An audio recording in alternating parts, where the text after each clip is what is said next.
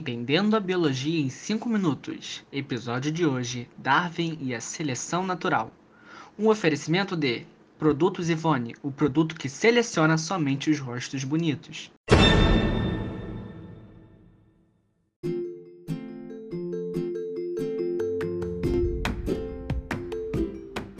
Olá, eu sou Daniel Calandrini e no nosso podcast, eu e o William, vamos falar sobre a seleção natural. Essa teoria evolutiva é um dos principais mecanismos da evolução. Ela é de suma importância para a sobrevivência na Terra e evolução contínua e saudável das espécies aqui no planeta Terra.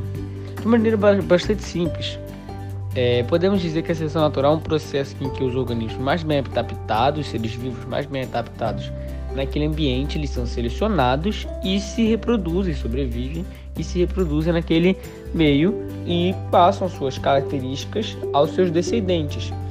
Ela foi criada pelo naturalista inglês Charles Darwin e ele mudou o entendimento de como as espécies se modificam, modificavam-se ao longo do tempo.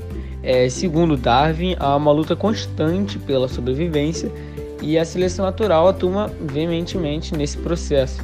Assim, como eu disse, o, o, o organismo mais bem adaptado, ele conseguiria sobreviver e teria mais chances de se reproduzir, preservando assim as suas espécies e variações.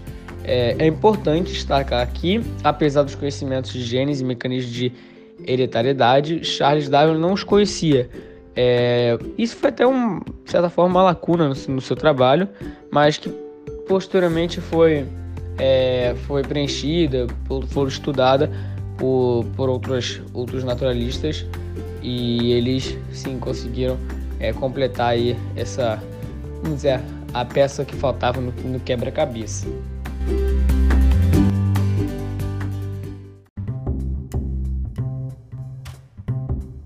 Muito obrigado, Daniel.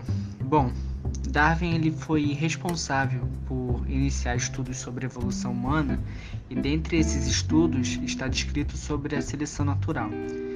Muitas pessoas confundem o que é a seleção natural achando que esse mecanismo ele altera genéticas do nosso corpo para que a gente possa sobreviver, né? não só a gente, mas como todos os animais e todas as espécies. É, mas eles estão errados. A, a verdadeira explicação, na verdade, como o próprio nome diz, né, é selecionar organismos mais aptos a viver em determinados ambientes. Como, como exemplo, eu gostaria de usar a situação das girafas, que Darwin menciona. Darwin ele afirma a existência de ter existido né, no passado girafas de pescoço curto e girafas de pescoços longos. E as pessoas que pensam errado acreditam que as girafas de pescoços curtos, por não se adaptar ao ambiente, acabam sendo alteradas geneticamente para ficarem com o pescoço longo, mas na verdade é o contrário. As girafas de pescoços longos conseguiam alcançar as árvores, né, as folhas das árvores para se alimentar.